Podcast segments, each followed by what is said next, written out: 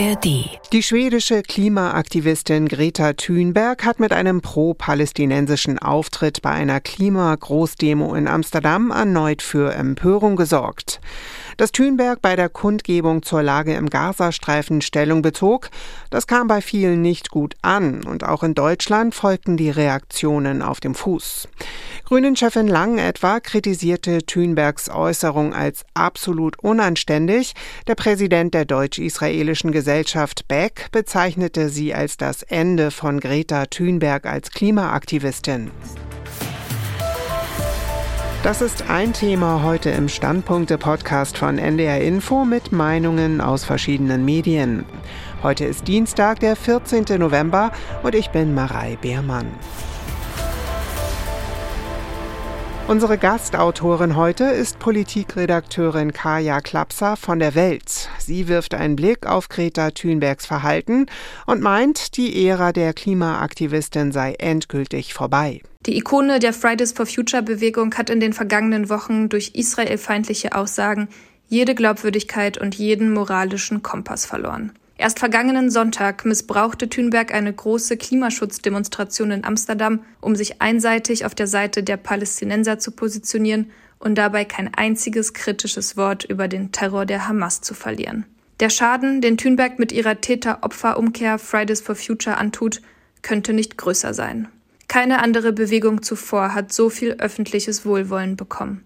Thünberg hielt Reden vor den Vereinten Nationen und vor dem Weltwirtschaftsgipfel, traf Barack Obama und schrieb zusammen mit dem Dalai Lama ein Buch. Das Time Magazine kürte sie 2019 zur Person des Jahres. Fridays for Future gelang es so auf beispiellose Weise, die internationale Gesetzgebung zu prägen und damit einen entscheidenden Beitrag zur Bekämpfung des Klimawandels zu leisten. Es ist traurig zu sehen, wie nun Hunderttausende Klimaschutzaktivisten, die in großer Mehrheit nichts mit Antisemitismus zu tun haben, wegen Thünberg und ihren Anhängern in Verruf geraten. Es ist zwar vorbildlich, dass sich Luisa Neubauer und der deutsche Ableger klar distanzieren und nach eigener Aussage die Zusammenarbeit gestoppt haben. Doch das reicht nicht. Wenn Thünberg so weitermacht wie bisher, muss sich Fridays for Future Deutschland am besten zusammen mit anderen nationalen Ablegern offiziell von der Bewegung trennen und notfalls einen neuen Namen annehmen. Die Meinung von Kaya Klapser von der Welt.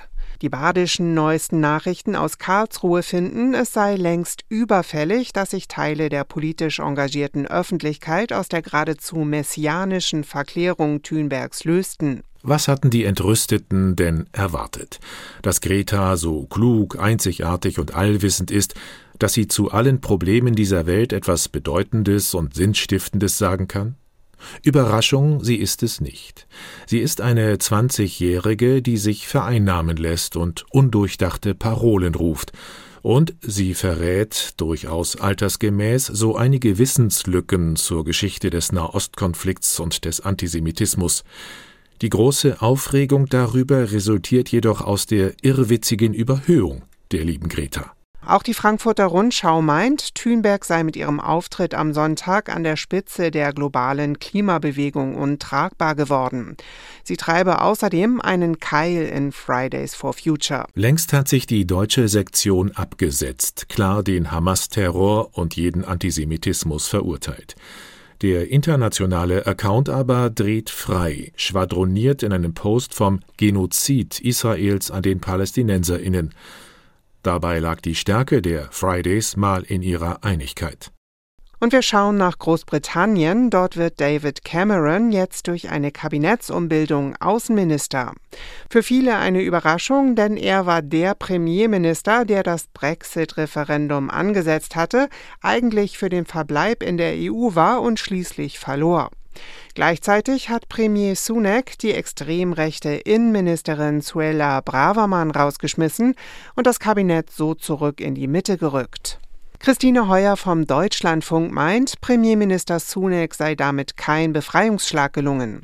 Er sei so verzweifelt, dass er einfach alles einmal ausprobiere, was ihm bei den Wahlen im kommenden Jahr helfen könnte. Vergessen, dass der Ex-Premier den Brexit mit seinem überflüssigen Referendum erst verschuldet hat schwamm drüber, dass er am Tag nach der verlorenen Abstimmung mit einem Liedchen auf den Lippen zurücktrat. Endlich gibt es wieder einen namhaften Politiker in der Mitte der Partei. Aber will der Außenminister überhaupt Einfluss nehmen auf die Geschicke der Konservativen? Und wenn ja, wählen dann mehr Briten die Tories? Alles äußerst unsicher, aber Sunak versucht's halt mal. Die Meinung von Christine Heuer vom Deutschlandfunk.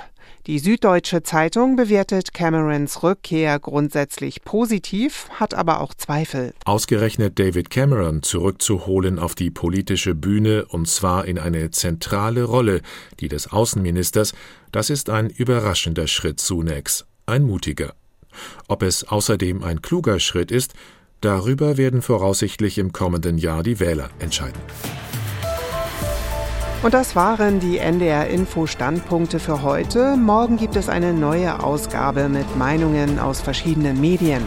Ihr könnt den Podcast auch abonnieren, zum Beispiel in der ARD Audiothek. Habt noch einen schönen Tag und bis bald, sagt Marei Beermann. Ein Podcast von NDR Info.